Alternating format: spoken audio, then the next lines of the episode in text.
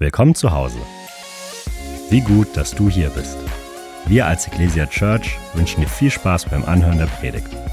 Alles, was dich ablenkt, darfst du jetzt zur Seite legen. Mach's dir bequem und lass dich ermutigen. Ja, ich habe heute ein spannendes Thema vor uns, das heißt das Evangelium in 30 Sekunden. Ähm, stell dir vor, du triffst eine Person jetzt in der Fußgängerzone oder so, den du schon lange nicht mehr gesehen hast und dann sagst du zu der Person, hey, super dich zu sehen, wo kommst du denn her? Und dann sagt die Person, oh, weiß ich gar nicht. Okay, weißt nicht, woher du kommst, okay. Äh, wo wirst du denn hingehen? Ja, weiß ich eigentlich auch nicht so genau, wo ich hingehe. Hm, okay. Und warum bist du eigentlich hier? Das kann ich dir auch nicht sagen. Also wenn du nicht weißt, woher du kommst, wohin du gehst, warum du da bist, das hört sich komisch an, dann merkst du, diese Person ist irgendwie orientierungslos. Da denken wir, das kommt selten vor. Es ist aber tatsächlich bei den meisten Menschen dieser Welt so, oder zumindest in der westlichen Kultur auf jeden Fall. Die meisten Menschen, die wir kennen, haben keine Antwort darauf, woher sie kommen, also Ursprung, wohin sie gehen, Bestimmung und warum sie überhaupt leben, der Sinn des Lebens ist. Mich beschäftigt es und bewegt es. Avicii kennen wahrscheinlich sehr viele von euch, der maximal geniale Musiker, der hat sich das Leben genommen hat und äh, dann haben fünf Tage später seine Eltern einen Brief verfasst und dann stand in dem Brief drin, er hat so gerungen, nach dem Sinn des Lebens, den Sinn des Lebens zu finden und nicht gefunden. Du kannst auf der Erde alles Mögliche haben, aber findest das Entscheidende, warum du eigentlich hier bist, nicht. Es gab mal eine sehr berühmte Rede von einem interessanten Mann, vom Roman Herzog, Bundespräsident damals. Die war im Hotel Adlon in Hamburg. Deswegen heißt sie auch die Adlon-Rede. Und da hat er einen Satz gesagt, das ist einer der bekanntesten Sätze, die eigentlich ein Politiker in den letzten Jahrzehnten gesagt hat. Ging durch alle Zeitungen rauf und runter. Und der Satz lautet, weiß jemand, wie der Satz lautet? Es muss ein Ruck durch unser Land gehen. Habt ihr vielleicht schon mal gehört? Es muss ein Ruck durch unser Land gehen. Und damals haben das alle Zeitungen aufgegriffen. Jawohl, es muss ein Ruck durch unser Land gehen. Nur wo dann die Frage war, wohin soll es denn rucken? Also in welche Richtung soll es denn gehen? Wo ist denn die Orientierung? Wo ist überhaupt vorne? Ja, da war man sich überhaupt nicht mehr einig. Da wusste man gar nicht mehr, was man sagen sollte. Weißt du, wenn du Christ bist, dann hast du etwas weiterzugeben, was genau mit dem zu tun hat, mit Ursprung, mit Sinn und mit Bestimmung. Und zwar nicht, weil du so super bist und weil du dich so toll fühlst oder weil du so Großartiges vollbracht hast. Das ist alles glücklicherweise gar nicht relevant, sondern weil du jemanden kennst, der dich gepackt hat und der etwas in dein Herz hineingelegt hat, in deinen Kopf hineingelegt hat, wo halt du jetzt weißt, was Ursprung, Sinn und Bestimmung ist. Orientierung im Leben hast du bekommen. Denn Orientierung wird uns von außen hineingesprochen. Und das in einer Gesellschaft, ich weiß nicht, wie es dir geht, eine Gesellschaft, die, sagen, man kann man nicht nur sagen, Orientierung verliert, sondern die total wirr wird in allen möglichen Eckdaten, wo wir gedacht haben, die sind eigentlich mal klar. Und da sind wir mitten hineingefragt und hineingestellt. Und wenn du gefragt wirst, was hast du eigentlich als Christ zu sagen, wenn du behauptest, du hast eine Botschaft, ein Evangelium, Wer sagt Reinhard Bonke da hinten? Zefan-Leute, ja. Eine gute Botschaft, die nicht verkündigt wird, ist keine gute Botschaft, ja. Also ein Evangelium, das nicht verkündigt wird, ist kein Evangelium, weil es niemand hört, ja. Und wenn es eine frohe Botschaft ist, dann muss die auch jeder hören, wenn sie wirklich da ist und wirklich stimmt. Aber die Frage ist, was ist denn die frohe Botschaft? Bin ich überhaupt sprachfähig, sie rüberzubringen, dass normale Menschen sie verstehen? Ich habe mal ein Gespräch gehabt mit jemandem, das war für mich so ein Schlüsselerlebnis, da habe ich alles reingegeben Gott, Vater, Sohn, Heiliger Geist, eine ganze Botschaft und so. Und dann schaut er mich mit großen Augen an und wollte richtig sich bedanken. Stefan, jetzt habe ich es verstanden. Und ich dachte, jawohl, super, der Grosche ist gefallen und so. Und dann sagt er, du glaubst also an einen Außerirdischen. Ja, das war dann die Essenz. Ich spreche von Gott, ja, und er hört Area 51. Ich spreche von Jesus Christus und er hört E.T extraterrestrisches Wesen. Ich spreche vom Heiligen Geist und er hört den Obersten einer Geisterwelt oder so. Das heißt also, wie transferieren die Leute das in ihren Horizont, in ihrem Bereich? Und wenn du ein Christ bist, ihr kennt vielleicht einen Elevator Speech, also wenn du in Aufzug gehst und jemand sagt dir, warum äh, du bist, du bist Christ, was soll das, was bringt mir das, kannst du das in ein, zwei Sätzen klar formulieren und sagen, dann ist wichtig, dass du weißt, warum du Christ bist. Wir haben neulich mal, und wie du das formulierst, wir haben vor drei Wochen waren wir in Madeira und da haben wir so ein Gespräch gehabt mit äh, einem englischen Ehepaar über Madeira und so weiter. dann ging so die Runde rum, was machst du, was machst du, was machst du? Und dann kam die Runde beruflich, was machst du so? Und da habe ich leider einen Fehler gemacht. Ich habe nämlich eine Funktion beschrieben und nicht einen Sinn.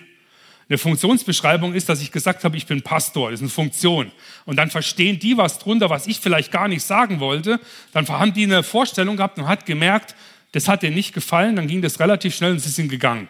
Da dachte ich, so ein Mist, ich habe nicht den Sinn vermittelt, warum ich eigentlich was Ihnen vielleicht weitergeben könnte, was für Sie interessant sein könnte. Versteht ihr, was ich meine? Wenn du sagst, du bist Christ, kann es für manche total langweilig sein, weil die damit nichts für ihr Leben verbinden. Die denken vielleicht an Moral oder an Missbrauch von Kindern oder sonst was oder denken vielleicht an die Predigten, die man hier im Kirchentag gehört hat. Das haut sie dann auch nicht unbedingt um. Ja? Äh, dann äh, merkst du, okay, und dann eine ganze Austrittswelle, wo man echt verstehen kann, warum Menschen da rausgehen, wenn sie das Evangelium nicht mehr hören.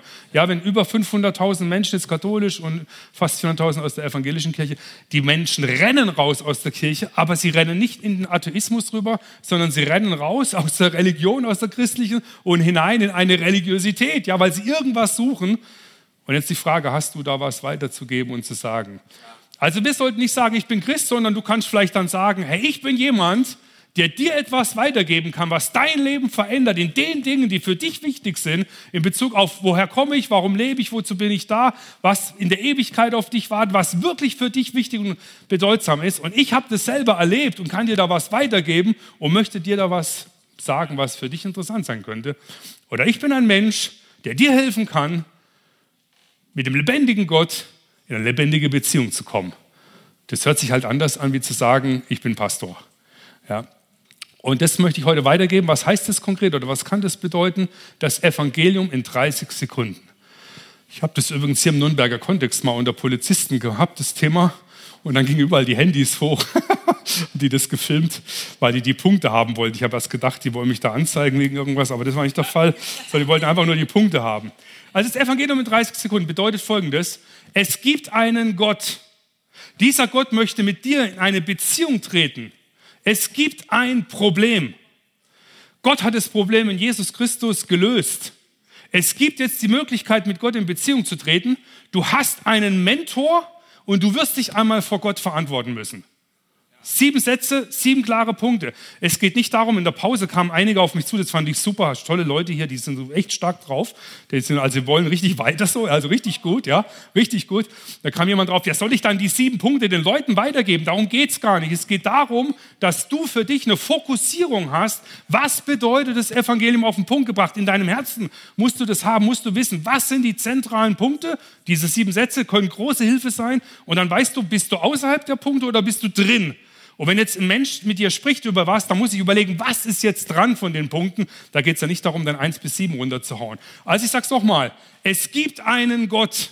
Amen. Ja, Amen, ja.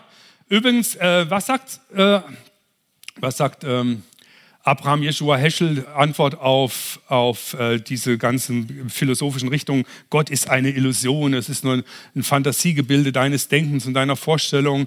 Ja, wie Feuerbach sagte, und da habe ich mal so ein Buch gelesen von Abraham Jeschua Heschel, der Sabbat, ja, und dann schreibt er da drin in, äh, auf Englisch, God's absence is an illusion. Die Abwesenheit Gottes ist eine Illusion. Das hat mich total angesprochen, richtig angesprungen und ist ein Riesenunterschied, ob du wirklich davon überzeugt bist, dass du logisch Menschen weitergeben kannst, dass es einen Gott gibt. Und mit diesem ersten Punkt möchte ich einsteigen. Der andere seht ihr dann oder hört er noch. Der erste Punkt, es gibt einen Gott. Ich glaube, dass es wirklich ähm, logische Punkte gibt. Das ist sehr wichtig, kognitiv. Gott hat uns ein Gehirn gegeben und mit der ausdrücklichen äh, Genehmigung dieses auch zu gebrauchen. Wir können es auch nicht ablegen. Es hat extra so eine Schatulle da reingemacht, damit wir es nicht ablegen können. Musst du immer bei dir haben. Kannst es gar nicht anders machen, ja. Und wir müssen als Christen eindeutig im Intellekt aufrüsten. Das heißt nicht, dass wir jetzt alle studieren müssen, aber dass wir anfangen müssen, auch logisch argumentieren zu können. Wenn du Gott dein Herz gegeben hast, preis den Herrn. Wenn du ihm dein Herz gegeben hast, dann geben wir jetzt auch noch dein Gehirn und dann wird es richtig was, ja. Also beides zusammen, ja. Das ist wirklich gut, ja. Und ich werde ich werd in meinem neuen Buch habe ich so einen kleinen Test drin, das heißt, bin ich dumm? Bin ich dumm? Und dann kann ich dir jetzt schon sagen, wenn du dein Gehirn eigenständig, mündig gebrauchst, das ist der Punkt. Es geht nicht um Schulbildung und es geht nicht darum, ob du studiert hast, ob du dich intellektuell ausdrücken kannst. Du kannst dich in all diesen Dingen bewegen, kannst intellektuell sein und saudumm sein. Ja, super dumm. Das erleben wir gerade in unserer Gesellschaft. Sondern der nicht Dumme, das habe ich übrigens von, von äh, Könnt ihr auf Video mal anschauen, die Dummheit und die Boshaftigkeit, die Reflexion von Bonhoeffer übers Dritte Reich. Die ist hochaktuell für uns geworden. Äh, könnt ihr mal auf YouTube gehen, sechs Minuten, die Dummheit und die Bosheit, weil er im Gefängnis gemerkt hat, was ist hier eigentlich los, dass die Meinungsfreiheit so attackiert wird, dass wir in so einem System leben, wo wir viele Bezüge haben, wo wir merken, oh Backe, hey, was läuft hier eigentlich in der Gesellschaft? Und er sagte, das Problem ist nicht die Boshaftigkeit, sondern die Dummheit der Menschen. Wenn du dich von einer Ideologie gefangen nehmen lässt, wenn du dich von irgendwelchen Mainstream-Gedanken gefangen nehmen lässt und nicht meine eigene Meinung fähig bist zu bilden und einzunehmen, wenn du nicht mündig bist, dein Gehirn vor Gott selber zu gebrauchen, dann bist du dumm. Und wenn du es gebrauchst, wie mein Opa zum Beispiel, der Schlosser war und wahrgenommen hat, dass Adolf Hitler absolut schräg ist. Und manche Doktoren und Professoren haben den ja angehimmelt, den Hitler, und das nicht wahrgenommen. Also wichtig ist nicht die Frage des Intellekts, sondern ob du geistlich wach bist oder nicht. Und deswegen der erste Punkt, es gibt einen Gott. Stell dir vor, wir würden auf dem Mond ein ganz primitives Haus entdecken. Das, das schlichteste Haus, was es hier in Nürnberg gibt. Oder wir würden in deinem Garten oder wo du wohnst, würdest du eine Uhr entdecken. So eine schöne Rolex-Uhr oder sowas, ja. Und jetzt würde ich dir hingehen und sagen, weißt du was, dieses, diese Rolex-Uhr, die ist zufällig entstanden. Es gibt keinen Uhrmacher. Die ist zufällig entstanden. Und dieses Haus ist zufällig entstanden. Wer von euch würde das ernsthaft glauben, dass eine Rolex-Uhr ohne ein Uhrmacher ohne ein Konstrukteur zufällig entstanden ist. Ich kann dir sagen, wer das glaubt. Wir glauben das. Wir glauben das. Denn wir glauben Dinge, die extrem unwahrscheinlicher sind als dies und es wird überall gelehrt. Nämlich, dass das Universum und der Mensch zufällig entstanden ist. Wenn wir heute eintauchen in die Wissenschaft, in die Erkenntnisse der letzten Jahrzehnte, die sind absolut atemberaubend. Ich weiß, nicht jeder von uns muss Physik studieren. Ist okay. Aber du musst checken, in welcher Welt du lebst und wo Ergebnisse sind, wo du merkst, boah, wenn diese Wissenschaftler, die so an Schlüsselstellen sind, das sind nicht Randleute, das sind die Leute, die dann Nobelpreise kriegen und die die ganzen Systeme leiten und die geschockt sind in ihrer Forschung, erschrocken sind darüber, wie die Präzision dieses Weltalls zusammenhält und warum das überhaupt alles nur funktionieren kann. Und die das untersuchen, die wahrnehmen und sehen, hey, wie kann das überhaupt möglich sein? Wie geht es überhaupt? Da gibt es einen, Mathematiker, der heißt Fred Hoyle, und er hat Folgendes gesagt, er hat so geforscht, hat diese Feinabstimmung gemerkt. Ich kann jetzt nicht in Details reingehen, das könnt ihr gerne im Buch Exploration Gott, äh, was ich geschrieben habe, nachlesen, die Details, auch die Berechnung und so weiter, wenn euch das, und die Quellen und so das Ganze. Und dann hat er gesagt, ich bin zutiefst geschockt und erschrocken, dass ich eine Konstruktion untersuche, wo ich nicht mehr aus kann, sagen zu müssen, es gibt eine Superintelligenz, einen Konstrukteur. Verstehst du? Das, das nimmst du dann wahr. Das ist wie die Uhr. Wenn du die dann anfängst zu untersuchen, merkst du, das kann gar nicht zufällig sein. Und dann sagt er, die Wahrscheinlichkeit, dass es den Weltraum überhaupt gibt, dass diese ganze Justierung, Feinabstimmung nennt man das in der Physik, dass es so ist, hat er dann gesagt, wie kann ich das Normalsterblichen wie mir und dir, wie kann ich das rüberbringen? Und er hat ein Beispiel berechnet, das ist eine relativ komplizierte Berechnung, und hat jetzt ein Beispiel. Das ist wie folgt. Er sagt, stell dir vor, du nimmst eine Boeing 747, also diese, diese große Boeing, und du zerlegst ihn komplett in die Einzelteile, alles der Motor, Schrauben, alles in Einzelteile. Da hast du einen Tank mit Kerosin, alles Einzelteile, nichts sonst. Jetzt muss ein Sturm kommen und der Sturm muss so wehen, der dumme Sturm, der hat keine Intelligenz. Der Sturm muss so wehen, dass danach eine startfähige Boeing 747 dasteht, wo du einsteigen kannst und starten kannst. Funktioniert alles. Das ist die Wahrscheinlichkeit 1 zu 10 hoch 40. Die Wahrscheinlichkeit des Weltraums ist 1 zu 10 hoch 57 oder 59, sind ein bisschen um, also quasi vollkommen ausgeschlossen. Die Wahrscheinlichkeit, dass es den Konsti Kruse gibt als Mensch und dich als Mensch, Mann, Frau, ist ungefähr 1 zu 10 hoch 40. Mathematische Biologie und so haben sie da ähm, ähm, Mathematikbiologen jetzt ein bisschen rumgerechnet. Das ist ein absoluter Schock gewesen, dass man wahrnimmt, dies, wir untersuchen ein Kunstwerk da gab es übrigens schon jetzt viele Mathematiker, die sagen, dass wir das Ganze mathematisch beschreiben können. Wir, ent, wir entdecken Mathematik, wir erfinden sie nicht. Versteht ihr? Das ist ein ganz interessanter, dass diese ganzen Dinge so zusammenhängen, dass wir sie so äh, formulieren und beschreiben können. Das ist ein echter Hammer. Ein anderer äh, Wissenschaftler, der hat, äh, ein Astrophysiker, der hat uns versucht, dieses Beispiel zu skizzieren, der sagt, die Wahrscheinlichkeit, dass es dieses Universum gibt, ist so, wie wenn du ein Dollarstücke nimmst, über ganz Nordamerika verteilst, dann bis zum Mond rauf, 380.000 Kilometer. Das machst du eine Milliarde Mal. Ja, ganz Dollarstücke, kann ich dir vorstellen, wie viele Dollarstücke das sind. Ganz Nordamerika verteilen bis zum Mond rauf 380.000 Kilometer, eine Milliarde Mal. Und dann malen wir ein Dollarstück an. Dann verbinde ich dir die Augen und jetzt musst du beim ersten Mal, musst du das Dollarstück rauskriegen. Wenn du es nicht beim ersten Mal schaffst, ist das ganze Universum vernichtet. Das ist so. Das sind die Beispiele von Astrophysikern. Die hat, das hat gar nichts mit dem Glauben zu tun, aber es hat damit zu tun, dass sie zutiefst innerlich bewegt sind, ein bisschen geschockt sind. Der Leiter des ähm, Humangenoms, der Francis Collins, habt ihr vielleicht von dem gehört, das ging ziemlich durch die Presse, der hat als Atheist, also man hat ja das Genom von Menschen jetzt aufgeschlüsselt, er ist der Leiter von dem Projekt gewesen, also der Spitzenwissenschaftler weltweit, hat als Atheist ist er eingestiegen, dann war er geschockt von der Konstruktion, die er untersucht hat, dann ist er äh, äh, Theist geworden, also es gibt Gott und jetzt ist er ein lebendiger Christ. Also die Menschen nehmen das wahr, ist übrigens, übrigens ein, ein mega genialer Mann, ja, ein mega genialer Mann. Und vielleicht letztes Beispiel, ähm, der jetzt, der letztes Jahr den Nobelpreis bekommen hat für Physik, der Anton Zeilinger. Anton Zeilinger hat eine mega interessante Forschung. Ich würde es gerne erzählen, aber ich glaube, das äh, über, über Quanteninformation. Da gibt es Phänomene, die sind absolut phänomenal. Also wenn du dir hörst, da haut ein Vogel raus und das kannst du alles nachweisen, es ist so in der Physik, da kannst du ständig das beweisen, dass es so ist. Also wenn du ein Foto und ein Lichtteilchen teilst in zwei Teilchen und du, du drehst das links rum, dann wird es zeitgleich abgeglichen, egal wie weit die voneinander entfernt sind. Die können Lichtjahre entfernt sein, das spielt keine Rolle. Die, und jetzt die Frage, wie sind die miteinander verbunden? Sind die überhaupt verbunden? Gibt es überhaupt Raum in der Art, wie wir uns vorstellen? Woher kommt die Information? Und da hat er einen Nobelpreis bekommen in dieser Forschung. Und jetzt sagt er folgendes: Anton Zeilinger sagt, im Grunde genommen stehen wir in der Forschung an dem Punkt, was im Johannesevangelium steht. Am Anfang war der Logos, die Information. Es muss irgendwo Gott das gemacht haben.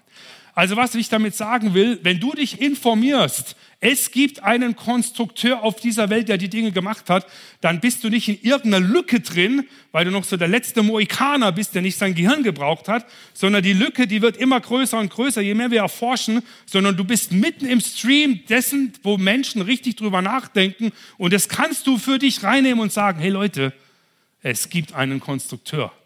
Es gibt jemanden. Jetzt ist aber das Zweite, es gibt ja nicht nur einen Konstrukteur, sondern es gibt natürlich auch äh, die Frage, kann ich zu diesem Konstrukteur überhaupt in eine, Be in eine persönliche Beziehung äh, eintreten äh, oder nicht. Ich möchte aber vorher vielleicht noch dieses, dieses Bibelwort lesen aus, ähm, 1. Mose, äh, Entschuldigung, aus Römer 1, Vers 20 wo genau das unterstrichen wird, was heute die Wissenschaft so unglaublich powerful reinlegt.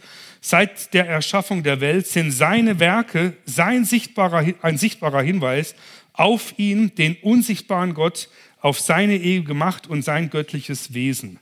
Die Menschen haben also keine Entschuldigung, trotz allem, was sie über Gott wussten, erwiesen sie ihm nicht die Ehre, die ihm zukommt und blieben ihm äh, den Dank schuldig. Sie verloren sich in sinnlosen Gedankengängen, also die kann man jetzt wirklich genug hören, in Nachrichten, sinnlose Gedankengänge, die kriegst du halt jeden Tag äh, in Powerfrequenz. Und in ihren Herzen, denen jeder Einsicht fehlte, wurde es finster. Merkt ihr, es wird finster, wenn man diesen äh, Dingen sich halt im Herzen da abstumpfen lässt. Weil sie sich für klug hielten, sind sie zu Narren geworden. Zweiter Punkt. Es gibt nicht nur einen Gott, einen Konstrukteur, sondern es gibt auch die Möglichkeit, mit ihm in Beziehung zu treten. Ein bekannter Prediger hat mal vor 30 Jahren äh, uns gelehrt und gesagt, ich gebe euch heute eine Predigt weiter, die kannst du an jeder Stelle dieser Welt, zu jeder Situation predigen. Glaubt ihr sowas? Ich habe das nicht geglaubt. Aber ich habe es ausprobiert über viele Jahre und Jahrzehnte, weil ich immer wieder an Situationen komme, wo ich ad hoc predigen musste, wo ich keine Vorbereitungszeit hatte. Das war äh, einmal in Indien, wo ich mit einem Freund durchfahre und dann sagte, hey, im nächsten Dorf, Stefan, da predigst du so im Slums in Indien. Dann habe ich das erlebt bei Ärzten, wo ein Arzt nach vorne kam und sagt, Herr Vater, Sie sind doch Pastor, Sie haben doch was zu sagen, erzählen Sie uns mal was hier, äh, Arztkollegium, ja. Oder unter Politikern, unter Menschen, die gerade jemanden verloren haben, gestorben sind, oder Menschen, die gerade ein Kind bekommen haben, sich freuen. Also ein Riesenspektrum. Und es gibt eine Predigt, wenn du das gecheckt hast, kannst du die immer predigen, weil die so tief in unserem Herzen, mit deinem Herzen, mit unserem Existenz und Wesen verbunden ist, das passt. Die Predigt lautet, der Mensch ist ein Beziehungswesen. Deine Beziehung entscheidet, ob dein Leben gelingt oder nicht. Es gibt drei wesentliche Beziehungen in deinem Leben. Die erste ist die Beziehung zu dir selbst. Das zweite ist die Beziehung zu deinen Mitmenschen und das dritte ist die Beziehung zu deiner Umwelt. Das kannst du rauf und runter fahren, die Leute sind voll dabei. Und jetzt kommt das Evangelistische. Dann sagst du, und ich bin davon überzeugt, dass es noch eine vierte Beziehungsebene gibt, nämlich die Beziehung zum lebendigen Gott. Und diese Beziehung entscheidet über die anderen Beziehungsfeldern, ob die Beziehung zu dir selbst gelingt, zu deinen Mitmenschen und zu deiner Umwelt. So ist mega ist, ist übrigens heute ein mega wichtiger Punkt geworden. Ähm, zum Beispiel bei der ganzen Frage Mann, Frau, Identität, dein, dein Ich, das du selber dir formst, dann bin ich mal heute, bin ich Frau, Mann und so weiter. Wer spricht dir eigentlich Identität zu? Wer gibt dir Festigkeit? Glauben wir wirklich, dass uns das gelingt, die Umwelt zu bewahren ohne den Schöpfer? Kennt ihr vielleicht den Satz, wer die Schöpfung bewahren will ohne den Schöpfer, ist bald erschöpft. Und dann kannst du das rauf und runter fahren, ja.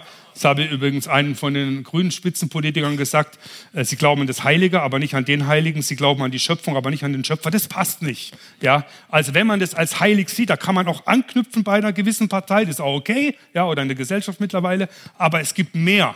Und wenn wir nicht zu der realen, wirklichen Beziehung kommen zu Gott, dann können wir unser Sein nicht verankern, unsere Beziehungsebene zu uns, keine Identität finden, weil du kannst dir nicht selber Identität geben.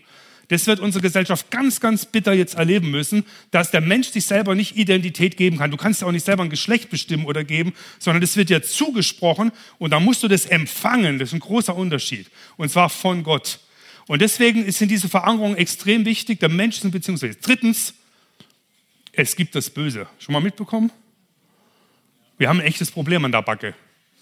Ein echtes Problem. Glaubst du, dass in diesem Moment, wo du jetzt hier sitzt, wo ihr zuhört, wo ihr in den Stationen seid, glaubst du, dass in diesem Moment es Menschen gibt, die Dinge tun, die sie sofort aufhören sollten? Und leider muss man sagen, es ist ganz grausam. Es gibt jetzt Tausende, vielleicht Millionen von Männern und Frauen, die gerade um ihr Leben schreien mit denen gerade Dinge passieren, die absolut böse sind. Jetzt ist es so, unabhängig von deinem Alter, von deinem ethnischen Herkunft, du kannst Eskimo sein und du kannst Afrikaner, Araber und, und Christ und was, was ich kannst du sein. Wir haben als Menschen ein Gespür dafür, ein Wissen, dass ein Kind quälen böse ist.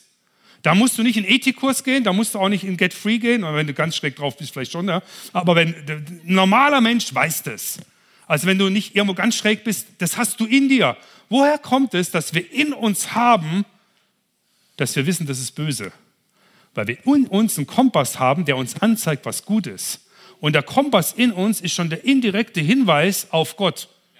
Also drei Punkte, die ersten drei, die haben überhaupt nichts mit, da musst du nicht glauben, die haben nur mit Logik und mit Denken zu tun. Dein Gehirn, nimm es, gebrauche es, setze es ein und sprich mit in dieser Gesellschaft. Wir brauchen Männer und Frauen in unserer Zeit, die ihr Gehirn jetzt nehmen. Wir werden in Kämpfe kommen. Es wird, die leichte Zeit ist vorbei. Wir brauchen unser Herz, aber du brauchst auch dein Gehirn. Du musst beides zusammenbringen und voll rein.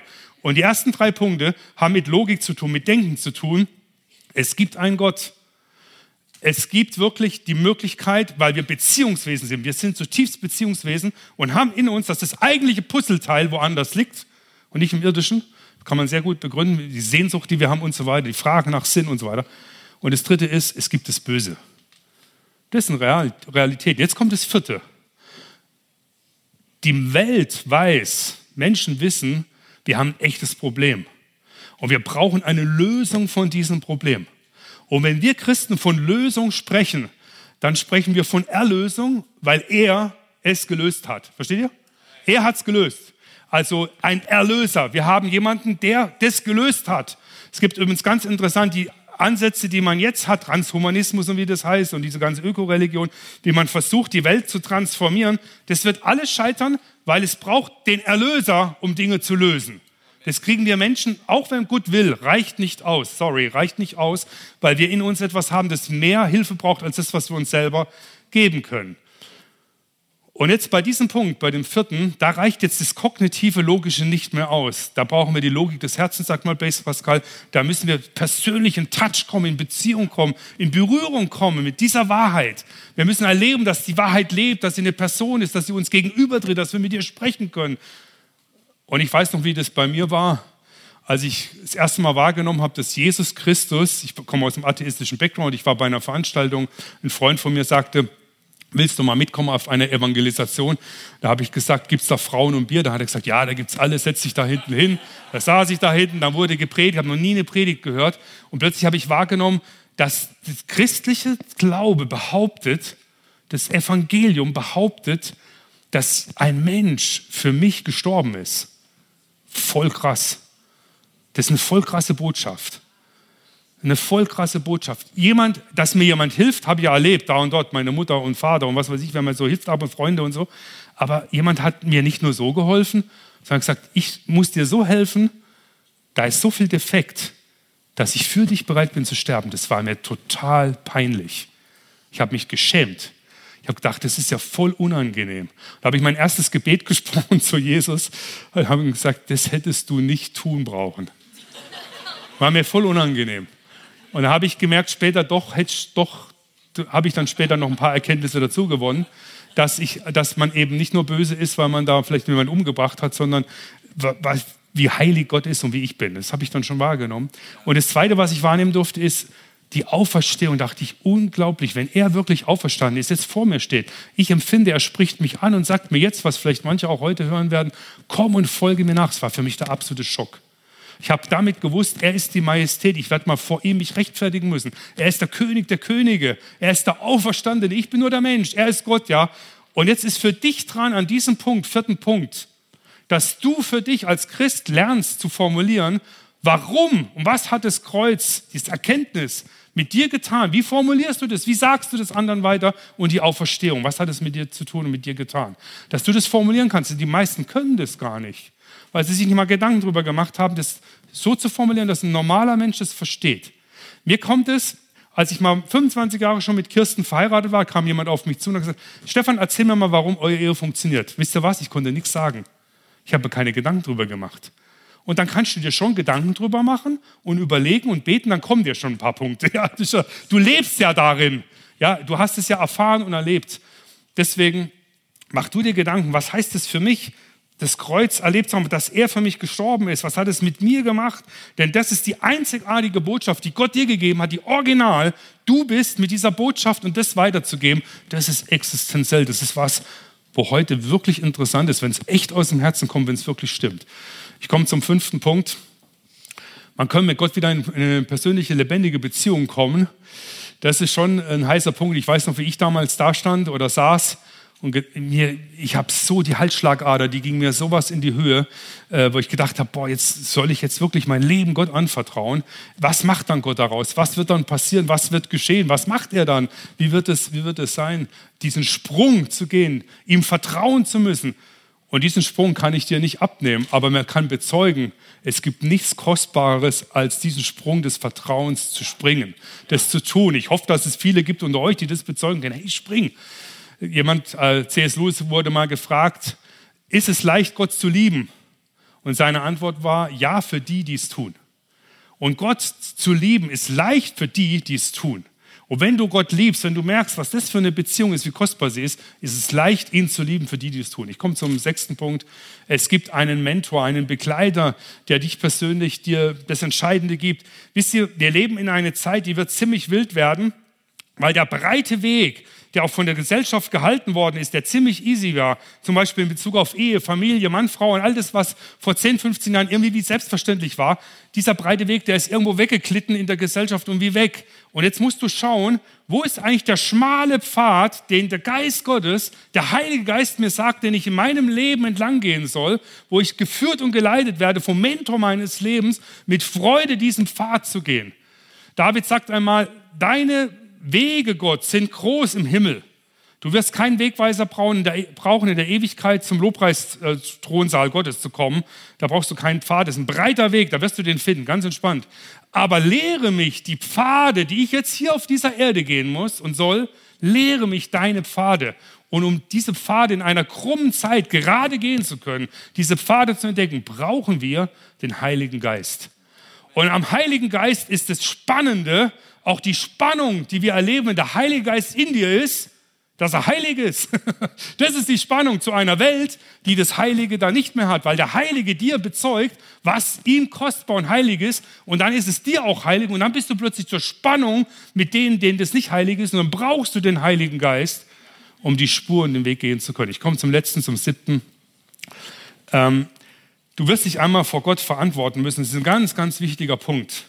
Wir leben ja nicht nur in so einer Happy Clappy und dann wird alles nice und so in der Ewigkeit, sondern äh, Gott sagt auch, er wird Retter und Richter sein. In der Ewigkeit werden wir einmal vor Gott erscheinen. Es gibt den bekannten Physiker, vielleicht kennt ihr noch Stephen Hawking, und Stephen Hawking hat gesagt, ich kann sagen, dass es Gott nicht gibt und so weiter ist er Käse, kann er natürlich nicht sagen. Aber er hat es so, so dargestellt und so. Und dann ist er gestorben und dann hat eine große Tageszeitung ganz groß geschrieben, nun wird er erfahren, ob es Gott gibt oder nicht. Jetzt stell dir mal vor, eine säkulare Tageszeitung hat es geschrieben, jetzt stell dir vor, du sagst in deinem Leben, es gibt keinen Gott. Der Törichte ist der Mensch, der die Wirklichkeit leugnet. Der Törichte spricht, es gibt keinen Gott. Dann stirbst du hier auf der Erde, du atmest das letzte Mal aus, jetzt atmest du ein und plötzlich merkst du, du hast dich im wichtigsten deines Lebens getäuscht, nämlich du hast gesagt, es gibt keinen Gott. Und jetzt gibt es Gott, den du hättest erkennen können nach Römer 1, der in seinen Werken, in seiner Schöpfung so brillant sich darstellt, von der Naturwissenschaft noch überall kriegst du es noch mit bestätigt. Du musst nicht mal sagen, ah, ich glaube es halt irgendwie, aber ist ja irgendwie nicht, mein Gehirn muss ich ausschalten. Schalt dein Gehirn überall ein und du siehst es, ja. Du nimmst es wahr. Er ist da. Er ist der, der die Dinge geschaffen hat, der dich gemacht hat in einer einzigartigen Brillanz. Heute noch wissenschaftlich in allen möglichen Bereichen bestätigt. Und dann merkst du, hey, ich habe mich am zentralen Bereich meines Lebens getäuscht. Was denkst du, was das für ein Schock ist für Menschen, dann wahrzunehmen, jetzt ist er da und er ist der, der er ist, nämlich der König der Könige, vor dem ich mich jetzt zu verantworten habe. Ja. Es gab einen Bruder, der war Richter und sein anderer Bruder hat äh, irgendwas gemacht, dann hat er den im Gericht verurteilt. Und der Bruder sagt, du kannst mich doch nicht verurteilen, eine Geldstrafe geben für diesen, das sind nur Brüder. Und er hat gesagt, das Heilige, das Gerechte muss da sein. Hat er ihn verurteilt zu einer Geldstrafe? Der Bruder war ganz aufgebracht. Und dann geht der Richter runter und geht hin und bezahlt die Strafe für seinen Bruder. Und das ist das, was Jesus getan hat. Gott ist heilig, da geht kein Weg dran vorbei und preist den Herrn, dass er heilig ist. Weißt du, dass das Heilige das absolut Faszinierende ist? In Offenbarung 4, Vers 8 heißt es, im Thronsaal Gottes werden wir einmal niederknien, alle hier, ich hoffe, ihr seid alle dabei, niederknien und in uns wird etwas sein. Da wird keine Tafel sein, was wir jetzt sprechen sollen, kein Vorsänger, sondern in uns wird was sein, dass wir herausstrufen und sagen, heilig, heilig, heilig. Wir beschreiben dann das, was wir wahrnehmen und wir werden wahrnehmen, das, was wir mit heilig beschreiben, ist das, was wir zutiefst, nachdem wir uns immer gesehnt haben und das zu schmecken, da bleibt nichts mehr offen, kein Verlangen, da ist alles gestillt. Das ist das Heilige, das absolut Faszinierende. Das ist das Wesen Gottes. Und das wird sich nicht verändern durch Unheiliges. Wird Gott nicht so in Unreinheit, sondern er sagt, das Heilige ist heilig. Und in Christus wird dir vergeben, wenn du zu ihm kommst. Und ich möchte am Schluss dir Folgendes sagen, bevor ich nochmal die sieben Punkte bringe.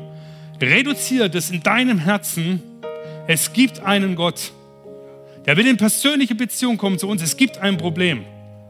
Gott hat das Problem in Jesus Christus gelöst. Du kannst in Beziehung treten zu Gott. Es gibt einen Mentor und wir werden uns einmal vor Gott verantworten müssen.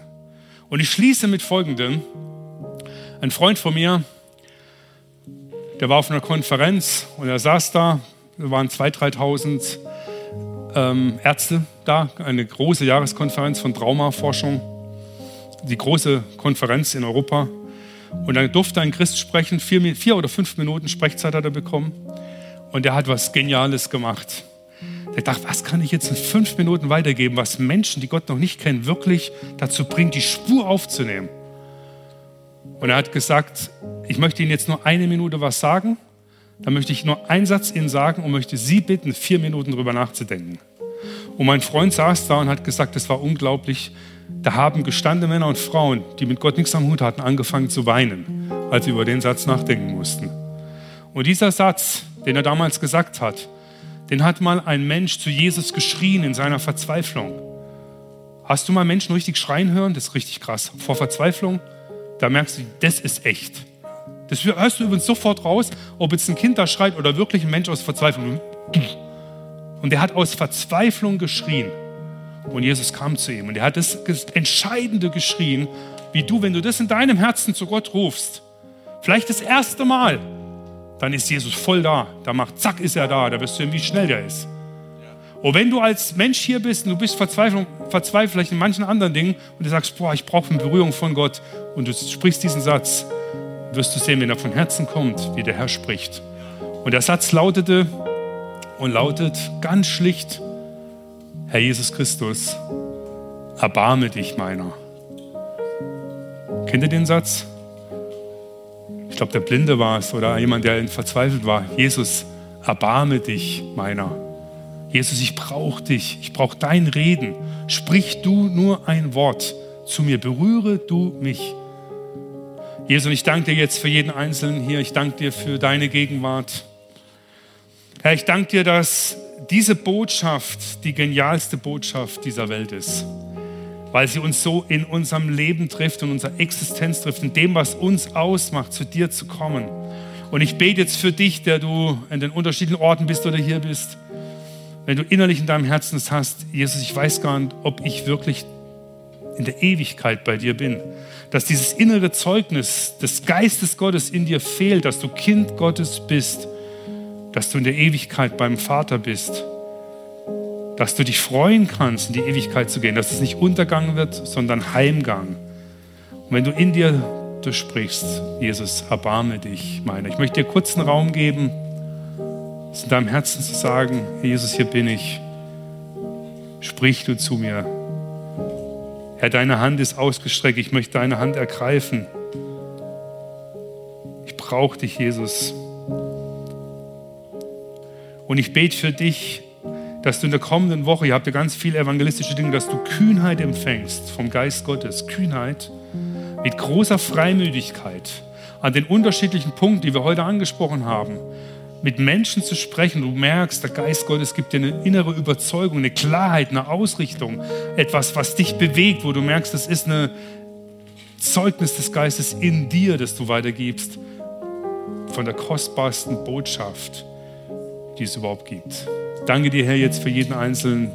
Danke, dass du da bist und dass du dich uns nahst und dass du mit uns hier gehst, Herr. Amen. Wir sind am Ende angekommen und sagen dir von Herzen Dank fürs Dabeisein und Zuhören. Wenn du dich heute für ein Leben mit Jesus entschieden hast oder dich mit uns connecten willst, lass es uns wissen. Auf www.ecclesia.church findest du alle Infos, wie zum Beispiel unsere Kontaktkarte oder auch, wie du vor Ort mit am Start sein kannst.